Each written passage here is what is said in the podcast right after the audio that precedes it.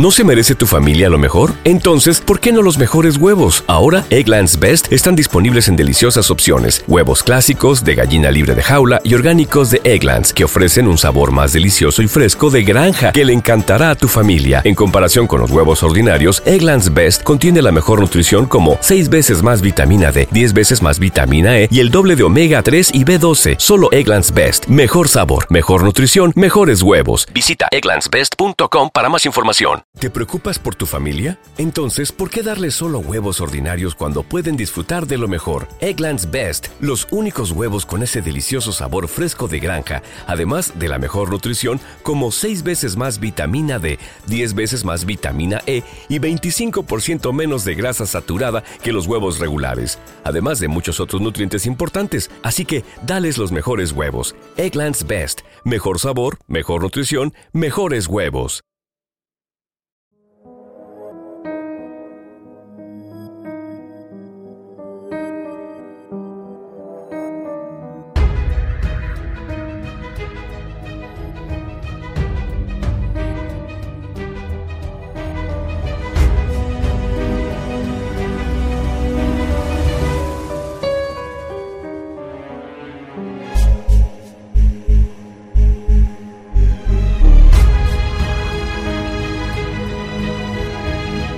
El Conde de Montecristo, de Alexandre Dumas.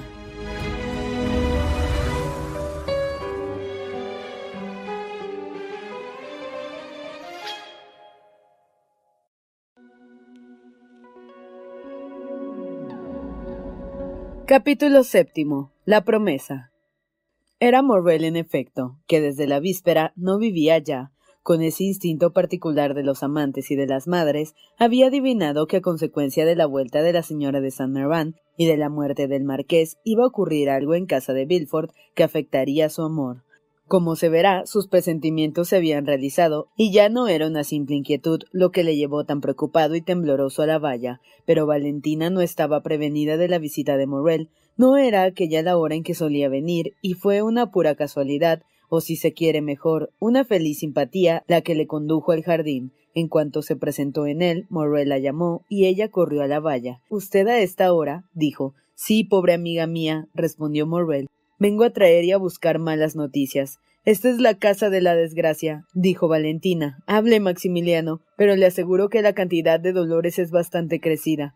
Escúcheme, querida Valentina, dijo Morrel, procurando contener su emoción para poderse explicar. Se lo suplico, porque todo lo que voy a decir es solemne. ¿Cuándo piensan casarle? Escuche, dijo a su vez Valentina. No quiero ocultarle nada, Maximiliano. Esta mañana se hablaba de mi boda con mi abuela, con la que contaba yo como un poderoso aliado. No solamente se ha declarado a su favor, sino que la desea hasta tal punto que en cuanto llegue el señor de Piney será firmado el contrato. Un suspiro ahogado se exhaló del pecho del joven y la miró tristemente. Ay, dijo en voz baja, Terrible es oír decir tranquilamente a la mujer que se ama el momento de su suplicio está fijado, será dentro de algunas horas. Pero no importa, es menester que sea así, y por mi parte no pondré la menor resistencia. Pues bien, puesto que según dice, no se espera más que el señor de Piney para firmar el contrato, puesto que va a ser suya el otro día de su llegada, mañana lo será, porque ha llegado a París esta mañana. Valentina lanzó un grito. Me hallaba yo en casa de Montecristo hace una hora, dijo Morrel. Hablábamos, él del dolor de su casa y yo del suyo, cuando de repente paró un carruaje en el patio. Escuche, hasta entonces no creía yo en los presentimientos, Valentina, mas ahora conviene que crea en ellos. Al ruido del carruaje me estremecí. Pronto se oyeron pasos en la escalera. Los retumbantes pasos de la estatua del comedor no asustaron tanto a don Juan como me aterraron a mí estos. Al fin se abrió la puerta y Alberto de Morcerf entró primero, y ya iba yo a dudar de mí mismo, iba a creer que me había equivocado cuando entró detrás de él un joven, a quien el conde saludó exclamando Ah, señor Franz de Piney. Reuní todas mis fuerzas y todo mi valor para contenerme. Me puse pálido, encarnado, pero seguramente me quedé con la sonrisa en los labios. Cinco minutos después salí sin haber oído una palabra de lo que había pasado. Estaba loco. Valentina murmuró. Pobre Maximiliano. Veamos, Valentina, ahora respóndame como a un hombre al que van a sentenciar a vida o muerte. ¿Qué piensa hacer? Valentina bajó la cabeza. Estaba anonadada. Escuche, dijo Morrel, No es la primera vez que piensa en la situación a que hemos llegado. Es grave, es perentoria, es suprema. No creo que sea el momento de abandonarse a un dolor estéril. Esto es bueno para los que se avienen a sufrir fácilmente y a beber sus lágrimas en silencio. Hay personas así y sin duda Dios les recompensará en el silencio de su resignación en la tierra pero el que se siente con voluntad de luchar no pierde un tiempo precioso y devuelve inmediatamente a la suerte el golpe que ella le ha dado. ¿Está resuelta a luchar contra la suerte, Valentina? Diga, porque eso es lo que vengo a preguntarle. Valentina se estremeció y miró a Morrel con asombro. La idea de luchar contra su padre, contra su abuela, contra toda su familia, no se había presentado a su imaginación. ¿Qué me dice Maximiliano? preguntó Valentina. ¿A qué llama una lucha? Oh, diga más bien sacrilegio. ¿Cómo? ¿Habría de luchar yo contra la orden de mi padre, contra los deseos de mi abuela moribunda? Es imposible. Morrel hizo un movimiento. Valentina añadió. Tiene un corazón demasiado noble para que no me comprenda, y me comprende también, querido Maximiliano, que por eso le veo tan callado. ¿Luchar yo? Dios me libre. No, no. Guardo toda mi fuerza para luchar contra mí misma y para beber mis lágrimas, como usted dice. En cuanto a afligir a mi padre, en cuanto a turbar los últimos momentos de mi pobrecita abuela, jamás. Tiene razón, dijo Morrel con una calma irónica. ¿Qué modo tiene de decirme eso, Dios mío? exclamó Valentina ofendida. Se lo digo como un hombre que le admira, señorita, repuso Maximiliano. Señorita, exclamó Valentina. Señorita, Oh, qué egoísta. Me ve desesperada y finge que no me entiende. Se equivoca. Al contrario, le entiendo perfectamente. No quiere contrariar al señor de Villefort, no quiere desobedecer a la marquesa, y mañana firmará el contrato que debe enlazarle con el señor de Piney. Pero Dios mío, ¿puedo hacer yo otra cosa? No me pregunte, señorita, porque yo soy muy mal juez de esta causa, y el egoísmo me cegaría respondió Morrel, cuya voz sorda y puños apretados anunciaban una creciente exasperación. ¿Qué me hubiera propuesto Morrel si me hallase dispuesta a hacer lo que quisiera? Vamos, responda, no se trata de decir hace mal, es preciso que me dé un consejo. Me hable en serio, Valentina, y debo darle ese consejo. Seguramente, querido Maximiliano, porque si es bueno lo seguiré sin vacilar. Valentina, dijo Morrel, rompiendo una tabla ya desunida. Deme su mano en prueba de que me perdona la cólera. Oh, tengo la cabeza trastornada y hace una hora que pasan por mi imaginación las ideas más insensatas, o en el caso que rehúse mi consejo. Vamos, dígame cuál es. Escuche, Valentina. La joven alzó los ojos y arrojó un suspiro. Soy libre, repuso Maximiliano. Soy bastante rico para los dos. Le juro ante Dios que será mi mujer antes de que mis labios hayan tocado su frente. Valentina dijo. Me hace temblar. Sígame, continuó Morrel. Le conduzco a casa de mi hermana, que es digna de ser lo suya. Nos embarcaremos para Argel, para Inglaterra o para América, y si prefieren nos retiraremos juntos a alguna provincia, o esperaremos a que nuestros amigos hayan vencido la resistencia de su familia para volver a París. Valentina movió melancólicamente la cabeza. Ya lo esperaba Maximiliano, dijo. Es un consejo de insensato, y yo lo sería más que usted si no le detuviese con estas palabras. Imposible, Morrel, imposible. De modo que seguirá su suerte sin tratar de modificarla, dijo Morrel. Sí, aunque luego hubiera de morirme. Bien, Valentina, repuso Maximiliano. Le repetiré que tiene razón. En efecto, yo soy un loco, y usted me prueba que la pasión ciega los entendimientos más claros. Le agradezco usted que obra sin pasión. Bien, es cosa decidida. Mañana será irrevocablemente la esposa del señor Franz de y no por esa formalidad de teatro inventada para el desenlace de las comedias, sino por su propia voluntad. Por Dios, no me desespere, Maximiliano, dijo Valentina. ¿Qué haría? Diga si su hermana escuchase un consejo como el que me da. Señorita, repuso Morrel con una amarga sonrisa. Yo soy un egoísta, usted lo ha dicho, y como tal no me ocupo de lo que harían otros en mi lugar, sino de lo que he de hacer yo.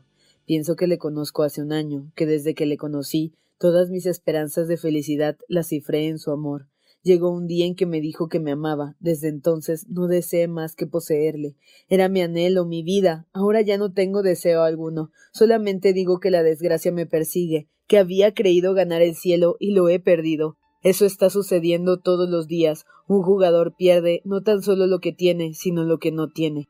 Morrel pronunció estas palabras con una calma perfecta. Valentina le mira un instante con sus ojos grandes y escrudiñadores, procurando no dejar entrever la turbación que iba sintiendo en el fondo de su pecho. Pero en fin, ¿qué va a hacer? preguntó. Voy a tener el honor de despedirme de usted, señorita, poniendo a Dios que oye mis palabras por testigo, que le deseo una vida tan sosegada y feliz, que no dé cabida en su pecho a un recuerdo mío. Oh. murmuró Valentina. Adiós, Valentina. Adiós, dijo Morrel inclinándose.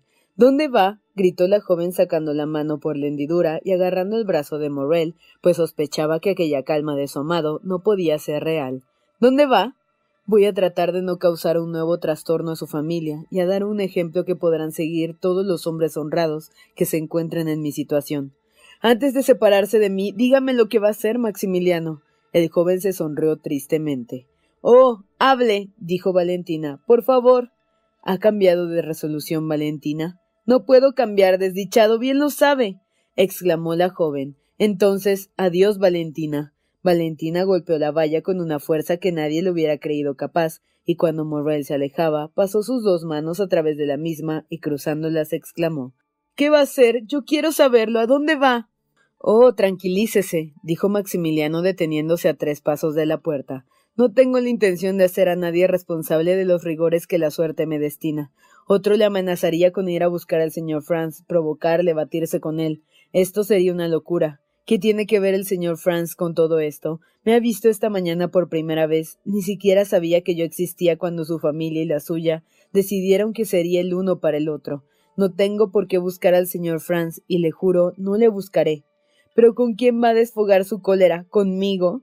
Con usted, Valentina, Dios me libre. La mujer es sagrada y la que se ama es santa. Entonces será con usted, Maximiliano, con usted mismo. ¿No soy yo el culpable? Diga, dijo Morrel. Maximiliano, dijo Valentina. Maximiliano, venga aquí, lo exijo.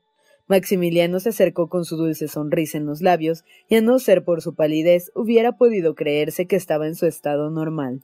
Escúcheme, adorada Valentina, dijo con su voz melodiosa y grave. Las personas como nosotros, que jamás han debido reprocharse una mala acción ni un mal pensamiento, las personas como nosotros pueden leer uno en el corazón del otro con la mayor claridad.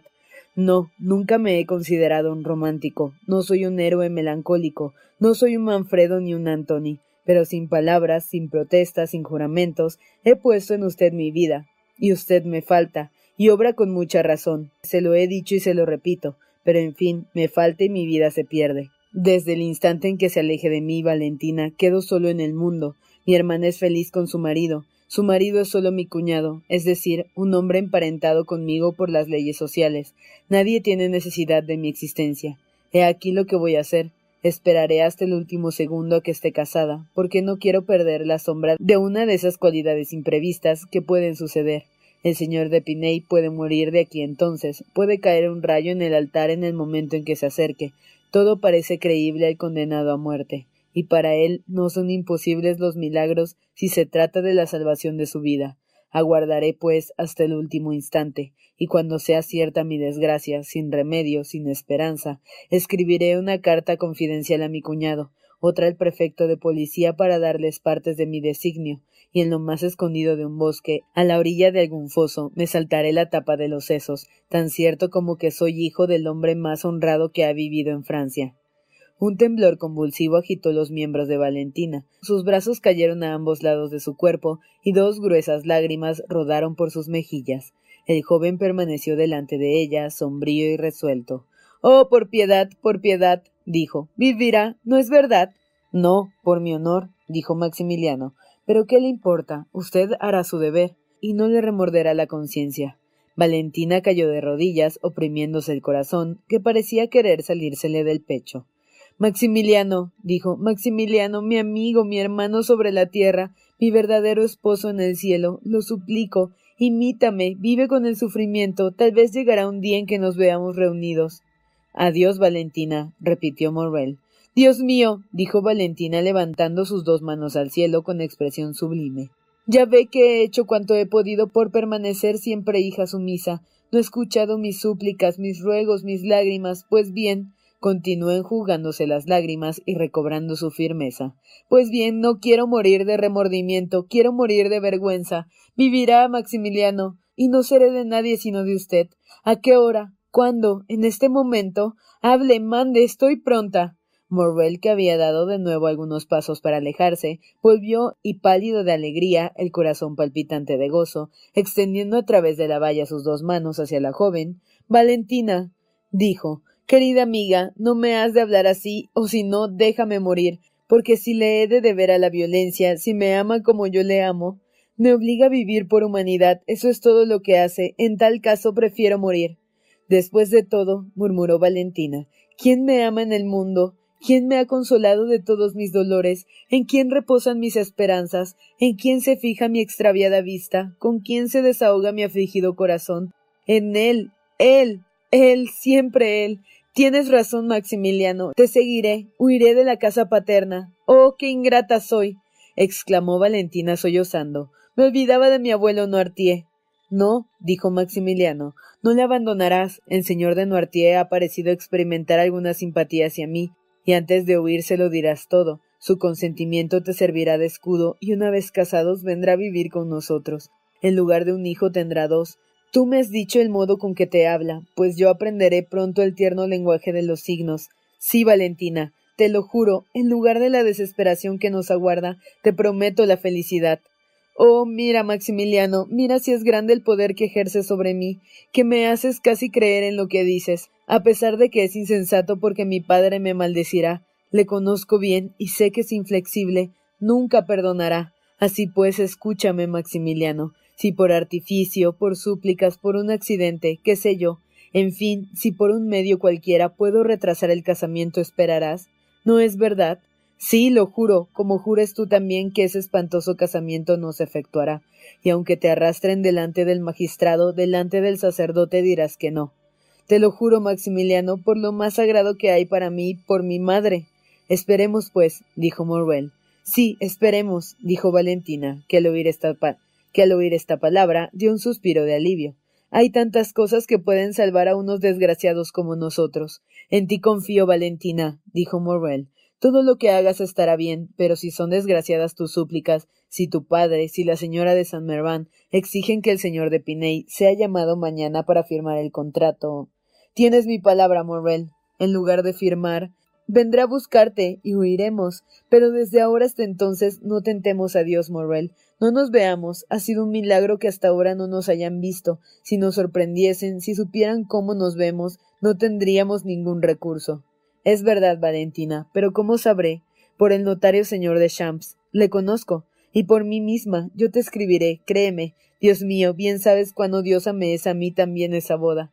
Bien, bien. Gracias, mi adorada Valentina, replicó Morrel. Entonces ya está todo dicho. Vengo aquí, subes a la valla, y yo te ayudo a saltar. Un carruaje nos esperará a la puerta del cercado. Subimos a él, te conduzco a la casa de mi hermana. Allí, desconocidos de todos y como quieras, tendremos valor, resistiremos y no nos dejaremos degollar como el cordero que no se defiende sino con sus gemidos. Bien, dijo Valentina, yo también te diré, Maximiliano, que cuanto hagas está bien hecho. Oh. Pues bien, ¿estás contento de tu mujer? dijo tristemente la joven. Mi querida Valentina, es tan poco decir que sí. Pues dilo siempre, Valentina se había acercado, o más bien había acercado sus labios a la valla, y sus palabras y su perfumado aliento llegaban hasta los labios de Morrel, que iba acercando su boca al frío e inflexible cercado. Hasta la vista, dijo Valentina, hasta la vista. Me escribirás, ¿no es verdad? Sí. Gracias, gracias, hasta la vista. Se oyó el ruido de un inocente beso, y Valentina desapareció bajo los tilos. Morwell escuchó un instante el crujido de su vestido y el rumor de sus pies en la arena. Levantó los ojos al cielo con una expresión inefable de felicidad, como para dar gracias al divino Creador que permitía fuese amado de aquella manera, y desapareció a su vez. Entró a su casa y esperó toda la tarde y todo el día siguiente sin recibir nada. A las dos, cuando se dirigía a casa del señor de Champs, notario, recibió por fin la estafeta de un billete que sin duda era de Valentina, aunque nunca había visto su letra estaba concebido en estos términos. Lágrimas, súplicas, ruegos, todo inútil. Ayer por espacio de dos horas estuve en la iglesia de San Felipe de Rul y por espacio de dos horas recé con toda mi alma. Dios es insensible como los hombres y el contrato se firma esta noche a las nueve. No tengo más que una palabra como no tengo más que un corazón, Morrel. Le he dado esa palabra y el corazón es suyo. Esta noche a las nueve menos cuarto en la valla. Su mujer, Valentina de Villefort. Postdata. Mi pobre abuela se encuentra cada vez peor. Ayer tuvo un fuerte delirio. Hoy no ha sido sino locura. Me amará mucho, ¿no es verdad, Morrel? Mucho, para hacerme olvidar que la he abandonado en este estado. Creo que ocultan a papá Noirtier que el contrato se firme esta noche a las nueve. Morrel no se limitó a los informes que le diera Valentina, fue a casa del notario que le aseguró la noticia de que el contrato se firmaba aquella noche a las nueve. Luego pasó a ver a Montecristo, allí supo más detalles. Franz había ido a anunciarle aquella solemnidad, la señora de Villefort había escrito al conde para suplicarle que la disculpase si no le invitaba, pero la muerte del señor de Saint Mervan y el estado en que se hallaba su viuda esparcía sobre aquella reunión un velo de tristeza con el que no quería oscurecer la frente del conde, al cual deseaba toda especie de felicidad. Franz había sido presentado el día anterior a la señora de Saint Mervan, que se levantó para esta presentación, volviendo a acostarse enseguida. Morrel se hallaba presa de una agitación que no podía escapar a una mirada tan penetrante como la del conde. Así pues, Montecristo se mostró con él más afectuoso que nunca, tanto que dos o tres veces estuvo Maximiliano a punto de decírselo todo. Pero se acordó de la promesa formal dada a Valentina, y su secreto no salió de su corazón. El joven volvió a leer veinte veces la misiva. Era la primera vez que le escribía, y en qué ocasión. Cada vez que la leía, juraba veinte veces hacer feliz a Valentina. En efecto, ¿qué autoridad tiene la joven que toma una resolución tan peligrosa? ¿Qué abnegación no merece de parte de cualquiera a quien todo se ha sacrificado? ¿Qué abnegación no merece de parte de aquel a quien todo se ha sacrificado? Cuán digna es del culto de su amante, es la reina y la mujer, no se tiene bastante con un alma para darle gracias y adorarla. Morrel pensaba con una explicable agitación en aquel momento en que Valentina llegara diciendo Aquí estoy, Maximiliano, ayúdeme a subir la tapia. Todo estaba preparado para la fuga. Dos escalas habían sido guardadas en la choza de la huerta. Un cabriolé que debía conducir a Maximiliano esperaba. Ni criados ni luz, al doblar la primera esquina, se encenderían las linternas porque podían muy bien caer en manos de la policía.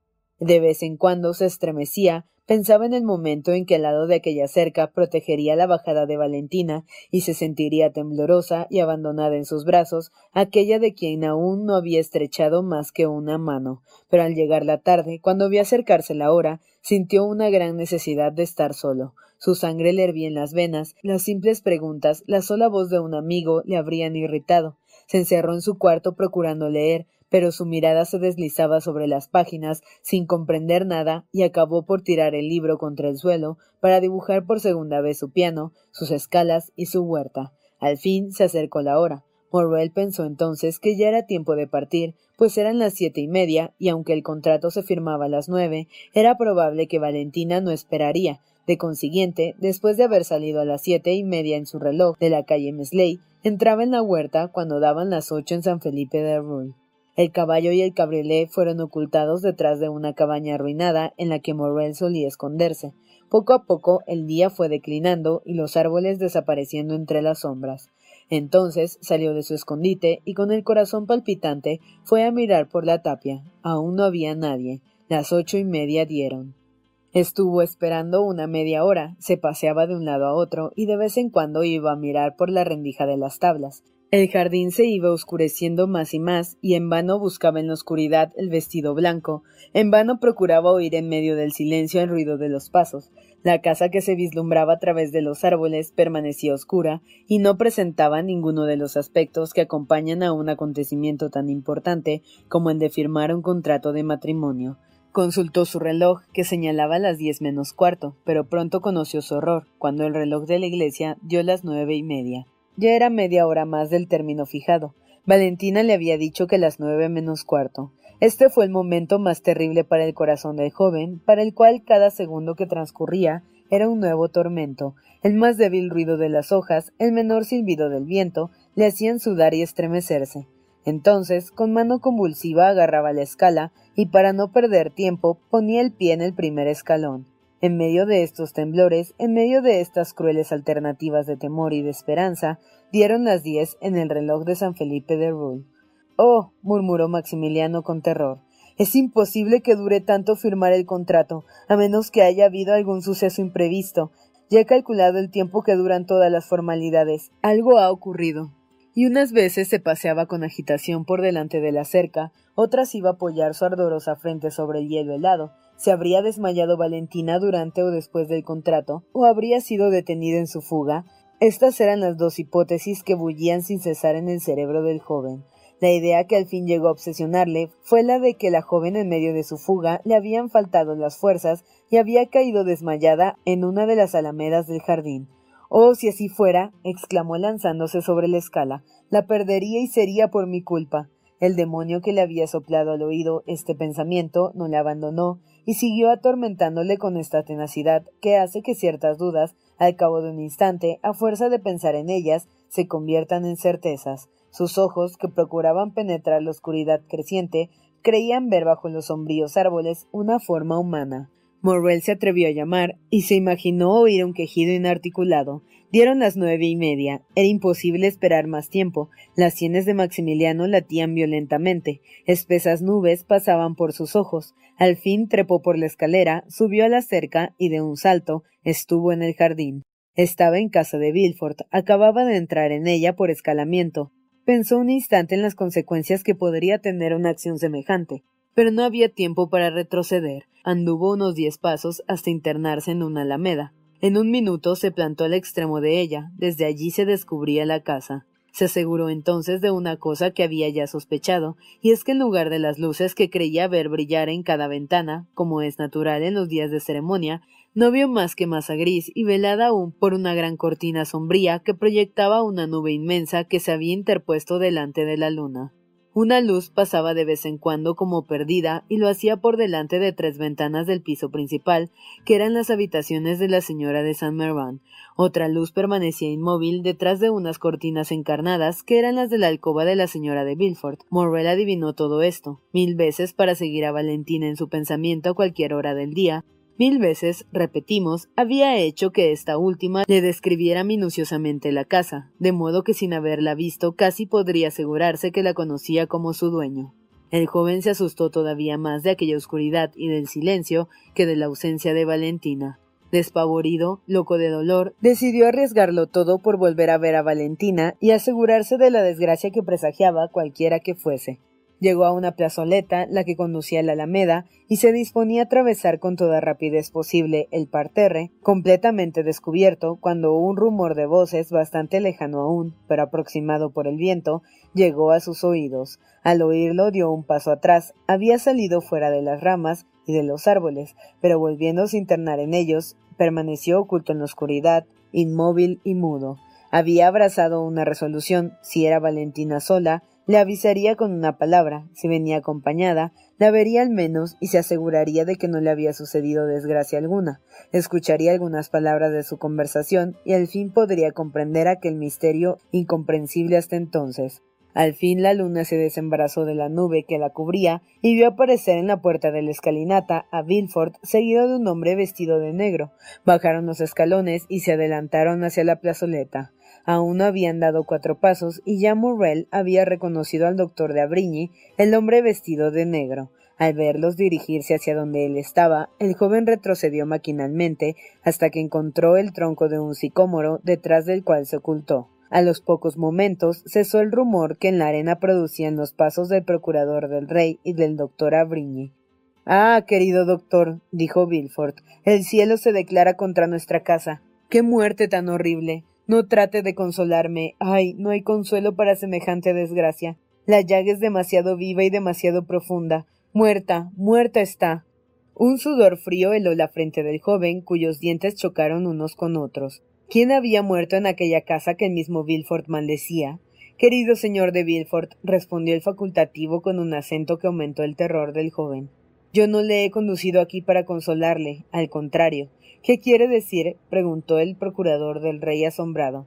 Quiero decir que además de la desgracia que acaba de suceder, hay otra aún más terrible quizá. Oh, Dios mío, murmuró Villefort cruzando las manos. ¿Qué es lo que va a decirme? ¿Estamos solos, amigo mío? Oh, sí, solos. Pero ¿qué significan todas estas precauciones?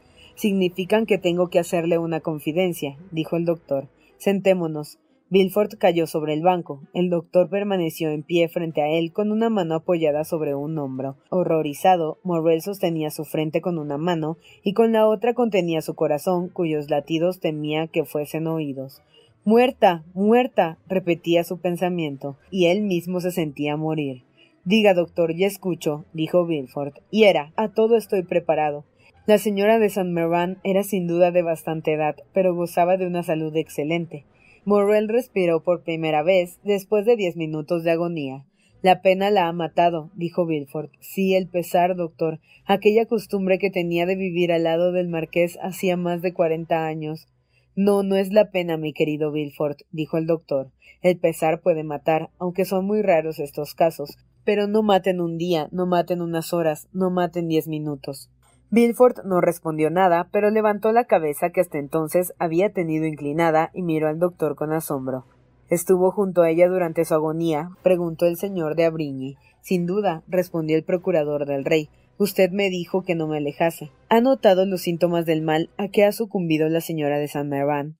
Desde luego, ha tenido tres accesos consecutivos y cada vez más graves. Cuando usted llegó, hace unos minutos que apenas podía respirar.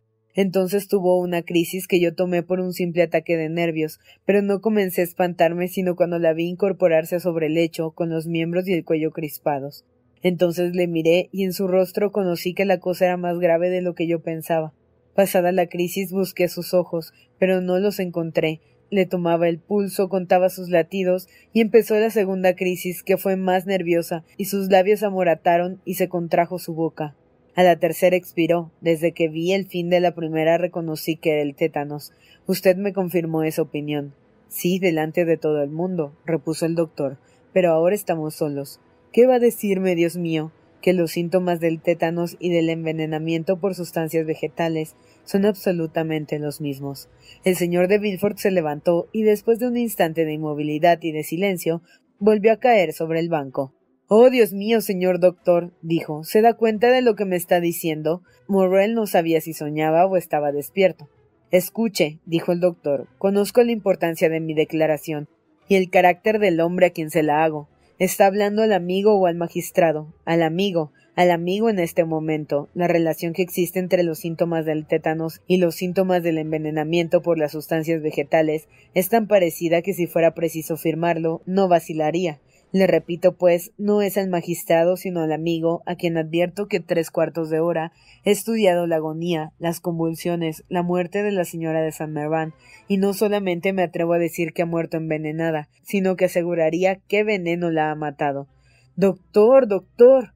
Como ha visto, todo ha sido una serie de soñolencias interrumpidas por crisis nerviosas, excitaciones cerebrales. La señora de San Merván ha sucumbido a causa de una dosis violenta de brucina o de estricina que le han administrado por casualidad o por error, sin duda. Bilford tomó una mano del doctor. Oh, es imposible, dijo. Yo sueño, Dios mío, estoy soñando. Es muy cruel oír decir semejantes cosas a un hombre como usted. En nombre del cielo se lo suplico, querido doctor. Dígame que puede equivocarse. Sin duda puede ser así, pero. pero. yo no lo creo. Doctor, apiádese de mí. Desde hace algunos días me están sucediendo cosas tan inauditas que creo que voy a volverme loco. ¿Ha visto alguien más que nosotros a la señora de San Merván? No, nadie más. ¿Han ido a buscar a la botica alguna medicina que no fuese recetada por mí? Ninguna. ¿Tenía enemigos la señora de San Merván? Que yo sepa, no. ¿Tenía alguien interés por su muerte? No, Dios mío, no. Mi hija es su única heredera, Valentina. Oh, si se llegase a concebir tal pensamiento, me daría de puñaladas para castigar a mi corazón por haber podido abrigarlo. Oh, exclamó a su vez el señor de Abrigny. Querido amigo, no quiera Dios que yo pueda acusar a nadie. No hablo más que de un accidente, comprende, de un error, pero accidente o error, el caso es que mi conciencia me remordía y necesitaba comunicarle lo que pasaba. Ahora es a usted a quien corresponde informarse. ¿A quién? ¿Cómo? ¿De qué? Veamos, no ha podido engañarse Barbás y haberle dado alguna poción preparada para su amo. Para mi padre, sí. Pero ¿cómo podía envenenar a la señora San Mervan una poción preparada para mi padre? Le habría envenenado a él también. No, señor, nada más sencillo. Bien sabe que en ciertas enfermedades los venenos son un remedio. La parálisis es una de estas. Hará unos tres meses que después de haber hecho todo cuanto podía para devolver el movimiento y la palabra al señor de Noirtier, me decidí a intentar el último medio. Hará unos tres meses, repito, le trato por la brusina. Así pues, en la última bebida que le mandé entraban seis centígramos que no tienen acción sobre los órganos paralizados del señor de Noirtier, y a los cuales se ha acostumbrado además por medio de dosis consecutivas, pero que son suficientes para matar a cualquier otro que no sea él. Mi querido doctor, no hay ninguna comunicación entre el cuarto del señor Noirtier y el de la señora de Saint Mervan, y Barras nunca entraba en el de mi suegra. En fin, doctor, le diré que aunque sepa que es el hombre más concienzudo, el más hábil, aunque siempre sus palabras sean para mí una antorcha que me guíe por la oscuridad, a pesar de todo, tengo necesidad de apoyarme en este axioma. Errare humanum est. Escuche, Bilford, dijo el galeano, ¿Hay alguno de mis colegas en quien tenga tanta confianza como en mí? ¿Por qué me dice eso? ¿A dónde va a parar? Llámele, le diré todo lo que he visto, lo que he notado, y haremos la autopsia. Y encontrará señales del veneno. ¿Veneno? Yo no he dicho eso. Pero estudiaremos la exasperación del sistema, reconoceremos la asfixia patente, incontestable, y le diremos, querido Wilford, si ha sido por descuido, vigile a sus criados, si ha sido por odio, vigile a sus enemigos. Oh, Dios mío, ¿qué es lo que me propone, señor de Abrigny? respondió Villefort abatido. Desde el momento en que otro que usted posee el secreto será necesario un proceso, y un proceso en el que yo esté interesado es imposible. Sin embargo, si quiere, si lo exige, haré lo que dice.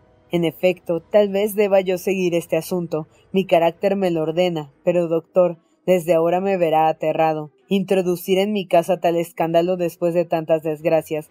Oh, mi mujer y mi hija morirían, y yo, yo, doctor, bien lo sabe, no llega un hombre a ser lo que soy, no llega un hombre a ser procurador del rey veinticinco años sin haberse acarreado enemigos. Los míos son numerosos. Este acontecimiento los hará saltar de alegría y a mí me cubrirá de oprobio. Doctor, perdóneme estas ideas mundanas. Si fuese sacerdote no me atrevería a decírselo, pero es hombre, conoce a los demás. Doctor, doctor, no me ha dicho nada, ¿no es verdad? Querido señor de Villefort, respondió el doctor conmovido, mi primer deber es la humanidad. Yo habría salvado la vida de la señora de San Mervan si la ciencia hubiera podido hacerlo, pero una vez muerta me consagro a los vivos. Sepultemos en lo más profundo de nuestros corazones este terrible secreto. Si los ojos de algunos llegan a sospechar, permitiré que la muerte se achaque a mi ignorancia, pero guardaré fielmente el secreto. Sin embargo, caballero, no deje de indagar porque probablemente esto no quedará así, y cuando haya descubierto al culpable, si llega a descubrirlo, yo seré el primero que le diga es magistrado, obre como mejor le parezca. Oh, gracias, gracias, doctor, dijo Bilford con indescriptible alegría. Jamás había tenido mejor amigo que usted. Y como si hubiese temido que el doctor Abrigny se retractase de su determinación, se levantó y le condujo hacia su casa. Los dos hombres se alejaron, y Morrel, que necesitaba respirar, sacó la cabeza del enramado y la luna iluminó aquel rostro tan pálido que más bien parecía el de un fantasma. Dios me proteja, dijo, pero Valentina, Valentina, pobre amiga, resistirá tantos dolores. Al decir estas palabras, miraba alternativamente a la ventana de cortinas encarnadas y a las tres de cortinas blancas. La luz había desaparecido completamente de la ventana de cortinas encarnadas. La señora de Villefort acababa sin duda de apagar la lámpara y solo la lamparilla era la que esparcía un reflejo débil, casi imperceptible. Al extremo del edificio vio abrirse una de las ventanas de cortinas blancas. Una bujía, colocada sobre la chimenea, arrojó fuera del balcón algunos rayos de su pálida luz y una sombra se apoyó en la balaustrada. Morrel se estremeció. Le parecía haber oído un gemido. No era extraño que aquella alma tan intrépida y fuerte, turbada ahora y exaltada por las dos pasiones humanas más fuertes, el amor y el miedo, se hubiese debilitado hasta el punto de sufrir exaltaciones supersticiosas. Por más que resultaba imposible que la mirada de Valentina le distinguiese, oculto como estaba, creyó oírse llamar por la sombra de la ventana. Su espíritu turbado se lo decía, repitiéndoselo su corazón abrasado. Este doble error parecía para él una certidumbre, y por uno de esos incomprensibles impulsos juveniles salió de su escondite, y en los dos saltos, a riesgo de ser visto, de asustar a Valentina, de alarmar a todos los de la casa, con algún grito involuntario que pudiera proferir la joven, atravesó aquel parterre que la luna iluminaba en aquel instante de lleno, y habiendo llegado a la calle de Naranjos que se extendía delante de la casa, divisó la escalinata que subió rápidamente y empujó la puerta que se abrió sin resistencia. Valentina no le había visto. Sus ojos levantados hasta el cielo seguían una nube de plata que se deslizaba sobre el azul y cuya forma se asemejaba a la de una sombra que subía al cielo. Su imaginación poética y exaltada le decía que era el alma de su madre. Morrel había atravesado la antesala y llegó al pie de la escalera. Alfombras extendidas sobre los escalones apagaron sus pasos. Por otra parte, Morrel había llegado a un punto tal de exaltación que la presencia de Villefort no le habría extrañado si éste hubiese aparecido ante sus ojos. Su resolución estaba tomada. Se acercaba a él y se lo confesaba todo, rogándole que le escuchase y aprobase aquel amor que le unía a su hija. Morrel estaba loco. Afortunadamente no vio a nadie. Entonces fue cuando le sirvieron de mucho las descripciones que del interior de la casa le había hecho Valentina. Llegó sin accidente alguno al final de la escalera y cuando iba a buscar la habitación un gemido, cuya expresión reconoció, le indicó el camino que debía seguir. Se volvió. Una puerta entreabierta dejaba salir el reflejo de una luz y el sonido de la voz que antes había exhalado aquel gemido. Abrió esta puerta y entró en la estancia. Al fondo de una alcoba, bajo el sudario blanco que cubría su cabeza y dibujaba su forma, yacía la muerta, más espantosa los ojos de Morrel desde la revelación de aquel secreto del que la casualidad le había hecho poseedor. Al lado de la cama, de rodillas, con la cabeza sepultada entre unos almohadones, Valentina estremeciéndose a cada instante, a cada gemido, extendía sobre su cabeza, cuyo rostro no se distinguía, sus dos manos cruzadas y crispadas, se había separado del balcón que había quedado abierto y rezaba en voz alta con un acento que hubiera conmovido el corazón más insensible. Las palabras escapaban de sus labios rápidas, incoherentes, ininteligibles. La claridad de la luna, que penetraba por el balcón, hacía palidecer el resplandor de la bujía y azulaba con sus fúnebres tintas este cuadro desolador. Morrel no pudo resistir esta escena. No era hombre, en verdad, de una piedad ejemplar, no era fácil de conmover, pero ver llorar a Valentina y retorcerse los brazos era más de lo que podía sufrir en silencio. Arrojó un suspiro, murmuró un nombre, y una cabeza negada en lágrimas, una cabeza de Magdalena de Corregio, se levantó volviéndose hacia él.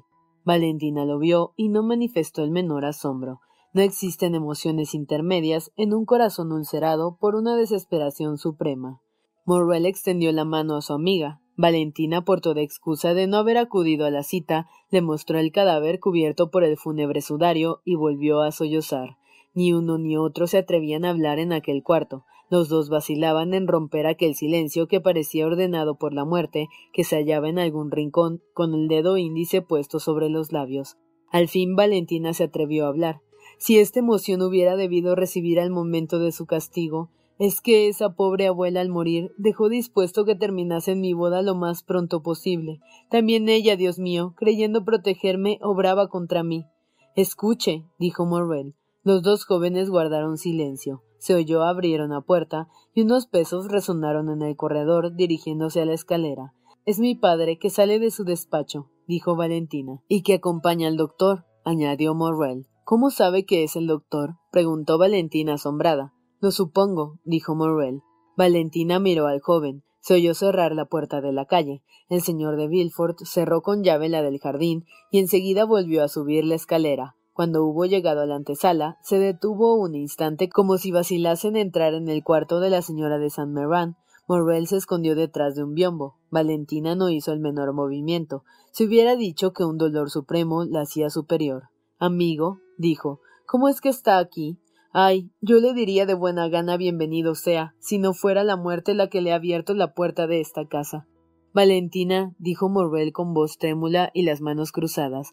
Yo esperaba desde las ocho y media, no le veía venir, me inquieté, salté la cerca, penetré en el jardín. Entonces oí unas voces que hablaban del fatal accidente. ¿Qué voces? preguntó Valentina. Morrel se estremeció, porque toda la conversación del doctor y del señor de Villefort siguió hacia su habitación.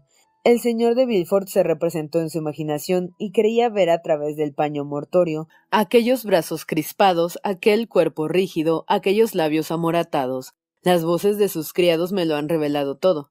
Pero venir hasta aquí era perdernos, amigo mío, dijo Valentina sin espanto ni enojo. Perdóname, respondió Morrel con el mismo tono. Voy a retirarme. No, dijo Valentina, serías visto. Quédate. Pero si viniesen, la joven movió la cabeza con melancolía. Nadie vendrá, dijo. Tranquilízate, esta es nuestra salvación. Y le señaló el cadáver cubierto con el paño. Pero ¿qué ha sido del señor de Piney? Dime, te lo suplico, respondió Morrel. El señor Franz vino para firmar el contrato en el momento en que mi abuela exhalaba el último suspiro. Ah, dijo Morrel con alegría egoísta, porque pensaba que aquella muerte retardaba indudablemente el matrimonio de Valentina. Ahora, dijo Valentina, no hay más que una salida permitida y segura, y es la habitación de mi abuelo. Y se levantó. Venga, dijo. ¿Dónde? preguntó Maximiliano. A la habitación de mi abuelo. Yo al cuarto del señor Noirtier. Sí. ¿Qué dices, Valentina? Bien sé lo que digo, y hace tiempo que lo he pensado. No tengo más amigo que este en el mundo y los dos necesitamos de él. Ven.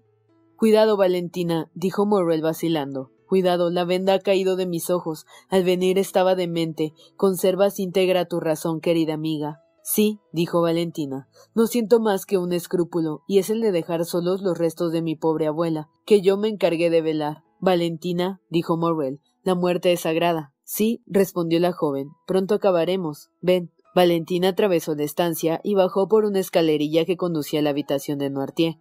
Moruela seguía de puntillas. Cuando llegaron a la meseta en que estaba la puerta, encontraron al antiguo criado. Barbás, dijo Valentina, cierre la puerta y no deje entrar a nadie. Valentina pasó primero. Noirtier sentado aún en su sillón, atento al menor ruido, informado por su criado de todo lo que sucedía, clavaba ansiosas miradas en la puerta del cuarto. Vio a Valentina y sus ojos brillaron. Había en el andar y en la actitud de la joven cierta gravedad solemne que admiró al anciano. Así pues, sus brillantes ojos interrogaron vivamente a la joven. Escúcheme bien, abuelito, le dijo. Ya sabe que mi buena mamá San Meran ha muerto hace una hora, y que ya, excepto a ti, no tengo a nadie que me ame en el mundo. Una expresión de infinita ternura brilló en los ojos del señor Noirtier.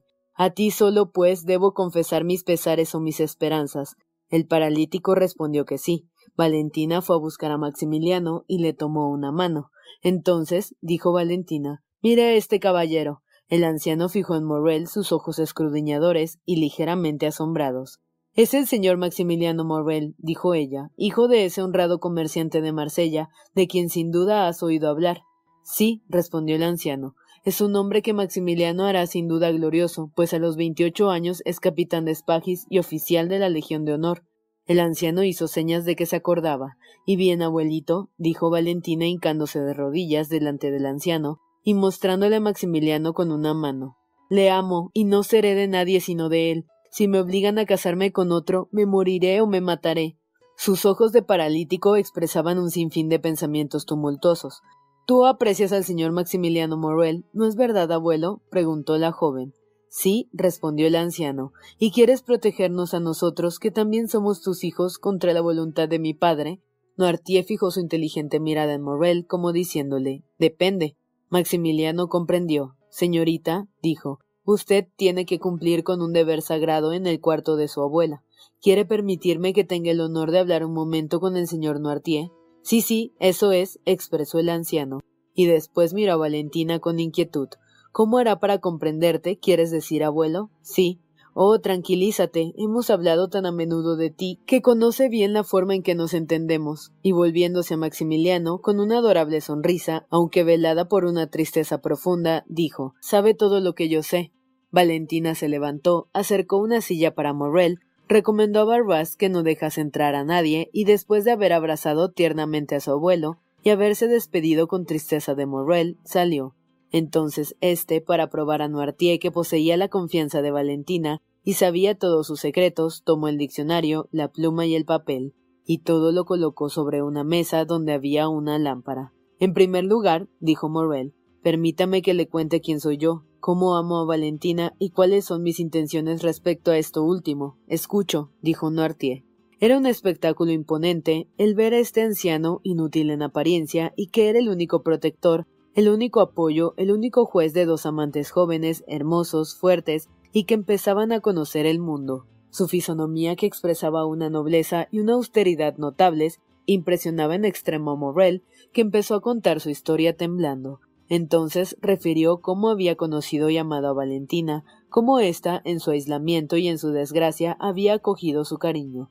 Le habló de su nacimiento, de su posición, de su fortuna, y más de una vez, al interrogar la mirada del paralítico, vio que ésta le respondía Está bien, continúe. Ahora, dijo Morrel, así que hubo acabado la primera parte de su historia. Ahora que le he contado también mi amor y mis esperanzas, debo contarle mis proyectos. Sí, pues bien, escuche lo que habíamos decidido. Entonces manifestó a Noirtier que un cabriolet esperaba en la huerta, que pensaba raptar a Valentina, llevarla a casa de su hermana, casarse y esperar respetuosamente el perdón del señor de Villefort. No, dijo Noirtier. No, repuso Morrel. No debemos obrar así. No. De modo que este proyecto no tiene su consentimiento. No. Pues bien, hay otro medio, dijo Morrel. La mirada interrogadora del anciano preguntó ¿Cuál? Buscaré, continuó Maximiliano, al señor Franz de Piney. Me alegro de poderle decir esto en ausencia de la señorita de Villefort, y me conduciré de modo que no tenga más remedio que acceder a mis proposiciones. La mirada de Noirtier siguió interrogándole. ¿Quiere que le diga lo que pienso hacer? Sí. Escuche, le buscaré, como le decía, le diré los lazos que me unen a la señorita de Villefort. Si es un hombre delicado, probará su delicadeza renunciando a la mano de su prometida y desde entonces puede contar hasta la muerte con mi amistad y mi cariño. Si rehúsa, ya porque le obligue a su interés personal o porque en un ridículo orgullo le haga persistir después de probarle que Valentina me ama y no puede amar a ningún otro más que a mí, me batiré con él, dándole las ventajas que quiera y le mataré o él me matará. Si yo le mato, no se casará con Valentina. Si él me mata, estoy seguro de que Valentina no se casará con él. Noirtier contemplaba con un placer inefable aquella noble y sincera fisonomía en que estaban retratados todos los sentimientos que expresaban sus labios. Cuando Morrel terminó de hablar, Noirtier cerró los ojos repetidas veces, lo cual quería decir que no. No, dijo Morrel, con que desaprueba este segundo proyecto lo mismo que el primero. Sí, indicó el anciano. ¿Qué hemos de hacer, caballero? preguntó Morrel. Las últimas palabras de la señora de Saint Mervan han sido que el casamiento de su nieta se hiciese al punto. Debo dejar marchar las cosas. Noirtier permaneció inmóvil. Sí, comprendo, dijo Morrel. Debo esperar. Sí. Pero, señor, una dilación nos perdería, repuso el joven. Hallándose sola Valentina y sin fuerzas, la obligarían como a un chiquillo. He entrado aquí milagrosamente para saber lo que pasaba. Le he sido presentado milagrosamente y no debo esperar que se renueven tales milagros. Créame, no hay más que uno de los dos partidos que le he propuesto. Disculpe a mi juventud esta vanidad. Dígame cuál es el mejor. ¿Autoriza la señorita Valentina confiarse a mi honor? No. ¿Prefiere que yo vaya a buscar al señor Franz de Piney? No. Dios mío, ¿de quién nos vendrá el socorro que esperamos del cielo? El anciano se sonrió con los ojos como solía cuando le hablaban del cielo.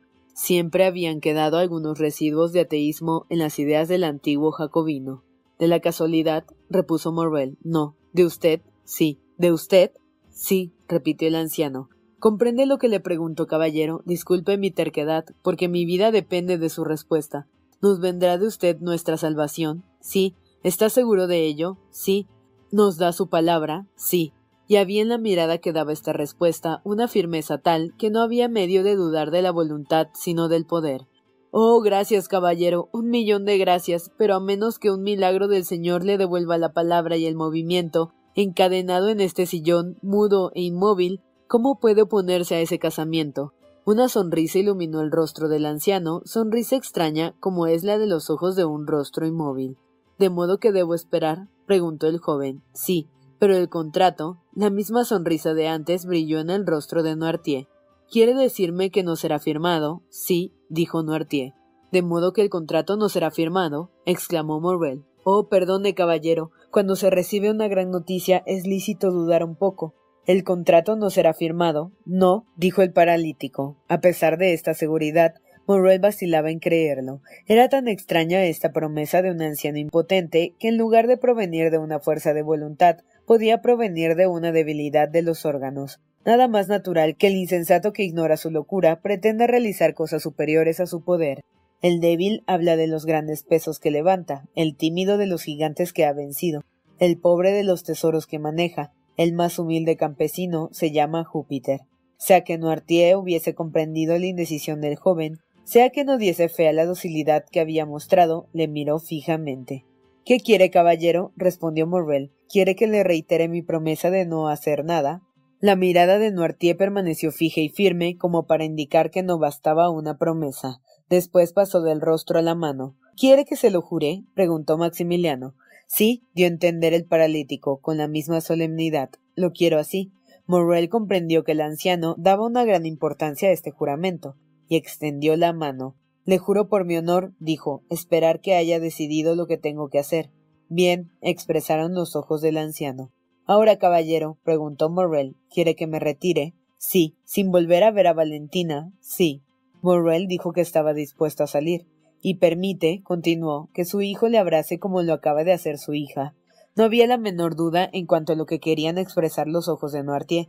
El joven aplicó sus labios sobre la frente del anciano en el mismo sitio en que la joven había puesto los suyos, y saludando al señor Noirtier por segunda vez, salió. En la pieza contigua encontró al criado prevenido por Valentina. Este esperaba a Morrel y lo guió por las revueltas de un corredor sombrío que conducía a una puerta que daba al jardín. Una vez allí, se dirigió al cercado en un instante, subió al tejadillo de la tapia y por medio de su escala bajó a la huerta encaminándose a la choza, al lado de la cual le esperaba su cabriolé. Subió en él y, agobiado por tantas emociones, pero con el corazón más libre, entró a medianoche en la calle de Mesley, se arrojó sobre su cama y durmió como si hubiera estado sumergido en una profunda embriaguez. A los dos días de ocurridas estas escenas, una multitud considerable se hallaba reunida a las diez de la mañana a la puerta de la casa del señor de Villefort y ya se había visto pasar una larga hilera de carruajes de luto y particulares por todo el barrio de San Honoré y de la calle de Pepineur. Entre ellos había uno de forma singular y que parecía haber sido hecho para un largo viaje. Era una especie de carro pintado de negro y que había acudido uno de los primeros a la cita. Entonces se informaron y supieron que por una extraña coincidencia este carruaje encerraba el cuerpo del marqués de San Mervan y que los que habían venido para un solo entierro acompañarían dos cadáveres. El número de las personas era grande. El marqués de San Mervan, uno de los dignatarios más celosos y fieles del rey Luis XVII y del rey Luis X, había conservado gran número de amigos que, unidos a las personas relacionadas con el señor de Villefort, formaban un considerable cortejo mandaron avisar a las autoridades y obtuvieron el permiso para que aquellos dos entierros se hicieran al mismo tiempo. Un segundo carruaje, adornado con la misma pompa mortuoria, fue conducido delante de la puerta del señor de Villefort y el ataúd fue también transportado del carro a la carroza fúnebre. Los dos cadáveres debían ser sepultados en el cementerio de Padre Lachaise donde hacía ya mucho tiempo el señor de Villefort había hecho edificar el panteón destinado para toda su familia. En él había sido enterrada ya la pobre Renata, con quien su padre y su madre iban a reunirse después de diez años de separación.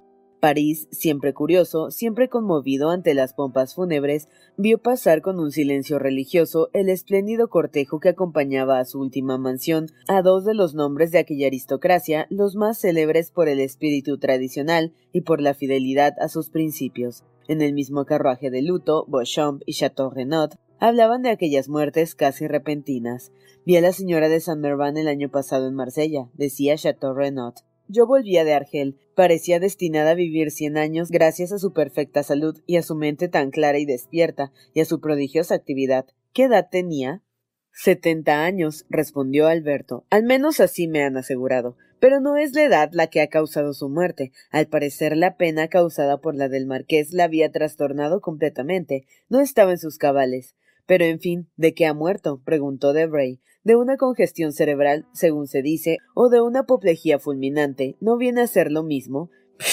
poco más o menos. De apoplejía, dijo Bouchamp, es difícil de creer. La señora de Saint Mervan, a quien he visto una o dos veces en mi vida, era alta, delgada y de una constitución más bien nerviosa que sanguínea. Son muy raras las apoplejías producidas por la pena en una constitución física como la de la señora de Saint. En todo caso, dijo Alberto, sea cual fuere la enfermedad que la ha llevado al sepulcro, he aquí que el señor de Villefort, más bien Valentina o nuestro amigo Franz, entran en posesión de una herencia, ochenta mil libras de renta, según creo. Herencia que será duplicada a la muerte de ese viejo jacobino de Noirtier.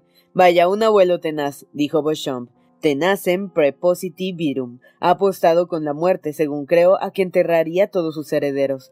A fe mía que se saldrá con la suya, lo mismo que aquel viejo soldado del 93 que decía Napoleón en 1814. Decae porque su imperio es lo mismo que una espiga joven fatigada de crecer tanto. Tome por tutor a la República. Volvamos con una buena constitución a los campos de batalla y yo le prometo quinientos mil soldados, otro Marengo y un segundo Austerlitz. Las ideas no mueren, señor, se adormecen de vez en cuando, pero despiertan más fuertes que antes.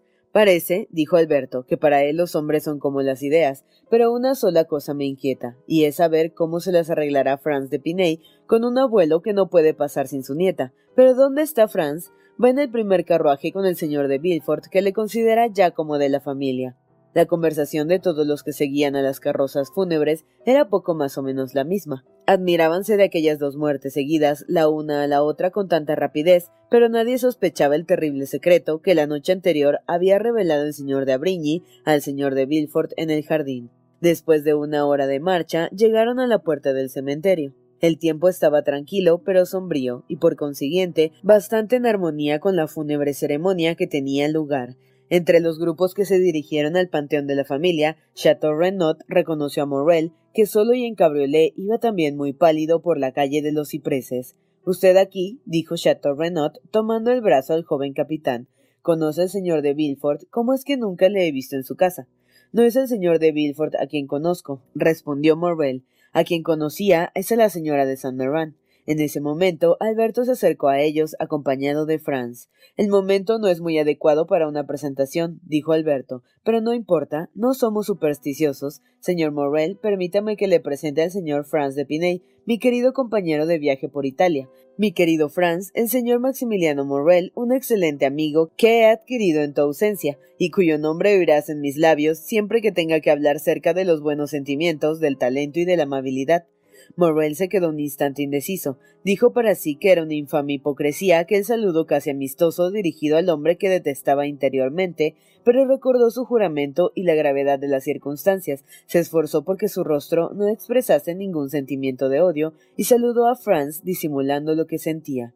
La señorita de Villefort estará muy triste, ¿no es verdad? dijo Debray a Franz. Oh, caballero, respondió Franz, sumamente triste. Esta mañana estaba tan pálida y tan demudada que apenas la conocí. Estas palabras, en apariencia tan sencillas, desgarraron el corazón de Morrel. Aquel hombre había visto ya a Valentina, había hablado con ella. Entonces fue cuando el joven oficial necesitó de toda su fuerza para resistir al vehemente deseo de violar su juramento. Tomó el brazo de Chateau Renaud y le arrastró consigo rápidamente hacia el panteón, delante del cual los empleados de las pompas fúnebres acababan de depositar dos ataúdes. Magnífica habitación, dijo Beauchamp dirigiendo una mirada al mausoleo. Palacio de verano y de invierno. Usted lo habitará también algún día, mi querido Epiney, porque pronto será de la familia. Yo, en mi calidad de filósofo, quiero una casita de campo, una fosa debajo de árboles sombríos y nada de piedra sobre mi cuerpo. Al morir diré a los que me rodean que Voltaire escribía Pirón. Eo Rus y punto concluido. Vamos, qué diantre. Valor. Su mujer hereda después de todo. En verdad, Beauchamp, dijo Franz, es insufrible. Los asuntos políticos le han acostumbrado a reírse de todo y a no creer en nada. Pero en fin, Beauchamp, cuando tenga el honor de presentarse delante de hombres ordinarios y la felicidad de dejar por un momento la política, trate de no dejarse olvidado el corazón en la Cámara de los Diputados o en la de los pares. Oh, Dios mío, dijo Beauchamp, ¿Qué es la vida? Una espera en la antesala de la muerte. Deja a Bouchamp con sus ideas, dijo Alberto, y se retiró con Franz, abandonando a Bouchamp a sus discusiones filosóficas con Debray. El panteón de la familia de Villefort formaba un cuadro de piedras blancas de una altura de veinte pies. Una separación interior dividía en dos departamentos a la familia de Saint Meran y a la de Villefort, y cada una tenía su puerta. No se veía, como en las otras tumbas, esos innobles cajones superpuestos en los que una económica distribución encierra a los muertos con una inscripción que parece un rótulo. Todo lo que se veía por la puerta de bronce era una antesala sombría y severa, separada de la verdadera tumba por una pared. En medio de esta pared estaban las dos puertas de que hablábamos hace poco y que comunicaban con las sepulturas de Villefort y Mervan. Allí podían exhalarse en libertad los gemidos y los ayes doloridos, sin que los transeúntes, que hacen de una visita al padre Lachaise, una partida de campo o una cita de amor, pudiesen turbar con su canto, con sus gritos o con sus carreras la muda contemplación o las oraciones bañadas de lágrimas del que visitaba la tumba. Ambos ataúdes fueron colocados en el panteón de la derecha. Este era el de la familia de San Merván, sobre unos pequeños sepulcros separados ya y que esperaban su depósito mortal. Solamente Bilford, Franz y algunos parientes cercanos penetraron en el santuario. Como las ceremonias religiosas habían sido efectuadas a la puerta, no había ya que pronunciar ningún discurso. Los amigos se separaron al punto. Chateau Renaud, Alberto y Morel se retiraron y Debray y Beauchamp hicieron lo mismo. Franz permaneció con el señor de Villefort a la puerta del cementerio. Morrel se detuvo bajo un pretexto cualquiera, vio salir a Franz y al señor de Villefort en un carruaje de luto y concibió un mal presagio de esta unión. Volvió a París y aunque iba en el mismo carruaje que Chateau Renaud y Alberto, no oyó una palabra de lo que dijeron los dos jóvenes. En efecto, cuando Franz iba a separarse del señor de Villefort, dijo Señor barón, ¿cuándo volveré a verle? Cuando guste, caballero, respondió Franz. Lo más pronto posible. Estoy a sus órdenes, caballero. ¿Quiere que volvamos juntos? Si esto no le causa molestia, en absoluto. Dicho esto, el futuro suegro y el futuro yerno subieron al mismo carruaje, y Morrel, al verlos pasar, concibió con razón graves inquietudes. Bilford y Franz volvieron al arrabal de San Honoré. El procurador del rey, sin entrar en el cuarto de nadie, sin hablar con su mujer ni a su hija, hizo pasar al joven a su despacho, e indicándole una silla le dijo Señor de Piney, como la obediencia a los muertos es la primera ofrenda que se debe depositar sobre su ataúd, debo recordarle el deseo que expresó anteayer la señora de San Merván en su lecho de agonía, a saber, que el casamiento de Valentina se efectuara sin tardanza. Usted sabe que los asuntos de la difunta estaban muy en regla, que su testamento asegura a Valentina toda la fortuna de los San Merván. El notario me mostró ayer las actas que permiten que se firme definitivamente el contrato de matrimonio. Puede verle de mi parte y hacer que se las comuniquen. El notario es el señor de Champs, Plaza de Beauvau, barrio de San Honoré. Caballero, respondió Franz, ¿no es este el momento más oportuno para la señorita Valentina, abismada como está en su dolor, para pensar en la boda? En verdad, yo temería. Valentina, interrumpió el señor de Villefort, no tendrá otro deseo más vivo que el de cumplir la última voluntad de su abuela. Así pues, los obstáculos no están de su parte, le respondo de ello.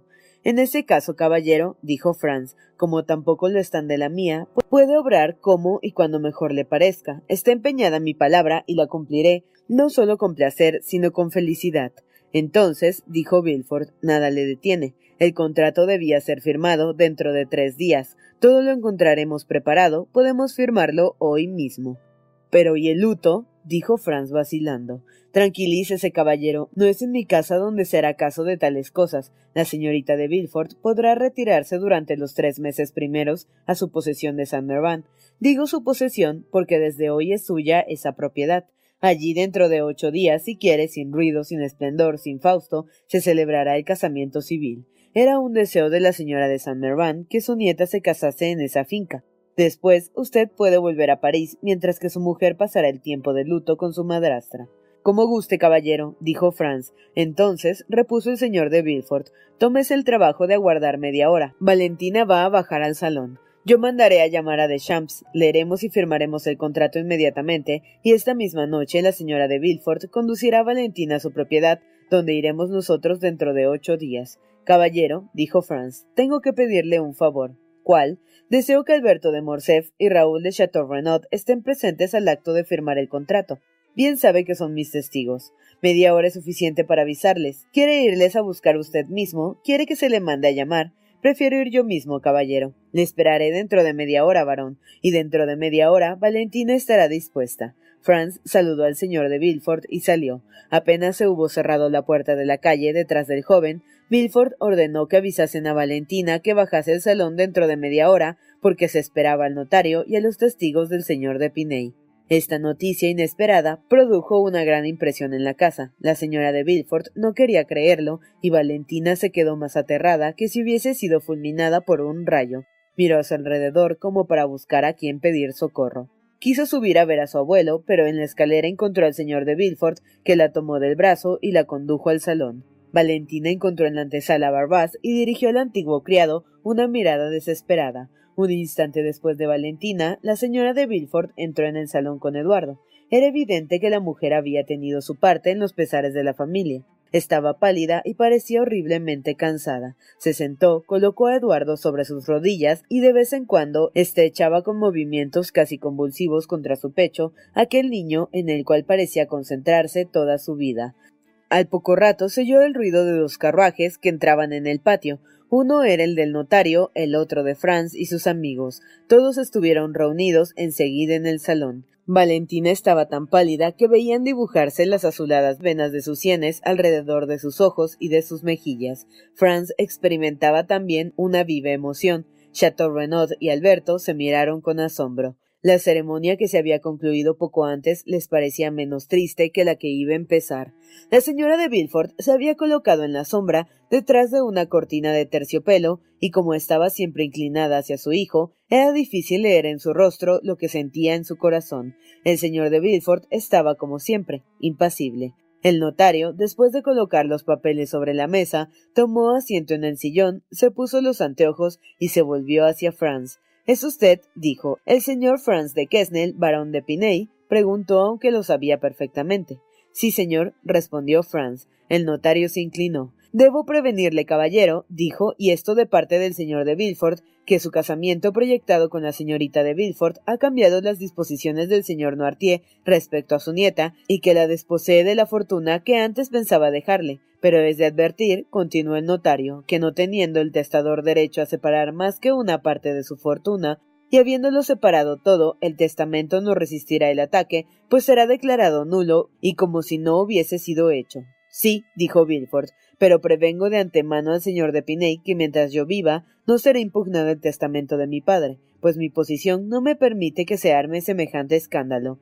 Caballero, dijo Franz, me disgusta en extremo que se haya promovido semejante cuestión delante de la señorita Valentina. Yo nunca me he informado de su caudal, que por reducido que sea, será más considerable que el mío. Lo que mi familia ha buscado en la alianza de la señorita de Villefort conmigo es la consideración social, lo que yo busco es la felicidad. Valentina hizo un gesto imperceptible de agradecimiento, mientras que dos lágrimas silenciosas rodaban por sus mejillas. Por otra parte, caballero, dijo Villefort, dirigiéndose a su futuro yerno, además de la frustración de una gran parte de sus esperanzas, este testamento inesperado no tiene nada que deberirle personalmente. Todo se explica con la debilidad de espíritu del señor Noirtier. Lo que desagrada a mi padre no es que la señorita de Villefort se case con usted, sino que la señorita de Villefort se case. Una unión con otro cualquiera le hubiera causado la misma impresión. La vejez es muy egoísta y la señorita de Villefort le servía de compañera fiel, lo cual no podrá hacer siendo ya baronesa de Piney. El lamentable estado en que se encuentra mi padre hace que se le hable muy pocas veces de asuntos graves que la debilidad de su cerebro no podría seguir, y yo estoy perfectamente convencido de que ahora, conservando el recuerdo de que su hija se casa, el señor Noirtier ha olvidado hasta el nombre del que va a casarse con su nieta. No bien acababa Villefort de pronunciar estas palabras, a las que Franz respondía por medio de una cortesía, cuando se abrió la puerta del salón y Barbás entró en él. Señores, dijo con una voz muy firme para un criado que habla a sus amos en una circunstancia tan solemne. Señores, el señor Noirtier de Villefort desea hablar inmediatamente al señor Franz de Quesnel, barón de Piney. También el criado, al igual que el notario, daba todos sus títulos al prometido, a fin de que no pudiese haber un error de personas. Villefort se estremeció, y la señora de Villefort soltó a su hijo, a quien tenía sobre sus rodillas, y Valentina se levantó pálida y muda como una estatua. Alberto y Chateau Renaud cambiaron una segunda mirada, más sorprendidos que antes. El notario miró a Villefort. Es imposible, dijo el procurador del rey. Por otra parte, el señor de Piney no puede salir del salón en este momento. Precisamente ahora es cuando el señor Noirtier, mi amo, desea hablar con el señor Franz de Piney de asuntos muy importantes, repuso el criado con la misma firmeza. Pues qué, habla ya papá Noirtier, preguntó Eduardo con su impertinencia habitual. Pero esta salida no hizo sonreír ni siquiera a la señora de Villefort, tan preocupados estaban los ánimos y tan grave era la situación. Diga el señor Noirtier, repuso Villefort, que no se puede acceder a lo que pide. En ese caso, el señor Noirtier me encarga que prevenga a estos señores que va a hacerse conducir aquí. El asombro llegó a su colmo. En el rostro de la señorita de Villefort se dibujó una especie de sonrisa. Valentina, como a pesar suyo, levantó los ojos hacia el cielo como para darle gracias. Valentina, dijo el señor de Villefort, Te suplico que vayas a saber qué significa ese nuevo capricho de tu abuelo. Valentina dio algunos pasos para salir, pero luego el mismo señor de Villefort la detuvo. Espera, yo te acompañaré, dijo. Perdone, caballero, dijo Franz a su vez. Me parece que puesto que es por mí por quien pregunta el señor Noirtier, soy yo quien debo acudir a su habitación. Por otra parte, me aprovecharé de esta ocasión para presentarle mis respetos, no habiendo tenido ocasión de solicitar ese honor. Oh, Dios mío, dijo Villefort con visible inquietud. No se incomode. Dispénseme, caballero, dijo Franz con el tono de un hombre que ha tomado una resolución. Deseo no desperdiciar esta ocasión de probar al señor Noirtier que no ha tenido razón de concebir contra mí una versión que estoy decidido a vencer con mi cariño. Y sin dejarse detener más por Villefort, Franz se levantó a su vez y siguió a Valentina, que bajaba ya la escalera con la alegría de un náufrago que logra al fin asirse a una roca. El señor de Villefort lo siguió. Chateau Renaud y Alberto de Morcerf cambiaron una tercera mirada, más llena de asombro aún que las dos primeras. ¿No se merece tu familia lo mejor? Entonces, ¿por qué no los mejores huevos? Ahora, Egglands Best están disponibles en deliciosas opciones. Huevos clásicos, de gallina libre de jaula y orgánicos de Egglands, que ofrecen un sabor más delicioso y fresco de granja que le encantará a tu familia. En comparación con los huevos ordinarios, Egglands Best contiene la mejor nutrición como 6 veces más vitamina D, 10 veces más vitamina E y el doble de omega 3 y B12. Solo Egglands Best. Mejor sabor, mejor nutrición, mejores huevos. Visita egglandsbest.com para más información. ¿Te preocupas por tu familia? Entonces, ¿por qué darles solo huevos ordinarios cuando pueden disfrutar de lo mejor? Egglands Best, los únicos huevos con ese delicioso sabor fresco de granja, además de la mejor nutrición, como 6 veces más vitamina D, 10 veces más vitamina E y 25% menos de grasa saturada que los huevos regulares, además de muchos otros nutrientes importantes. Así que, dales los mejores huevos. Egglands Best, mejor sabor, mejor nutrición, mejores huevos.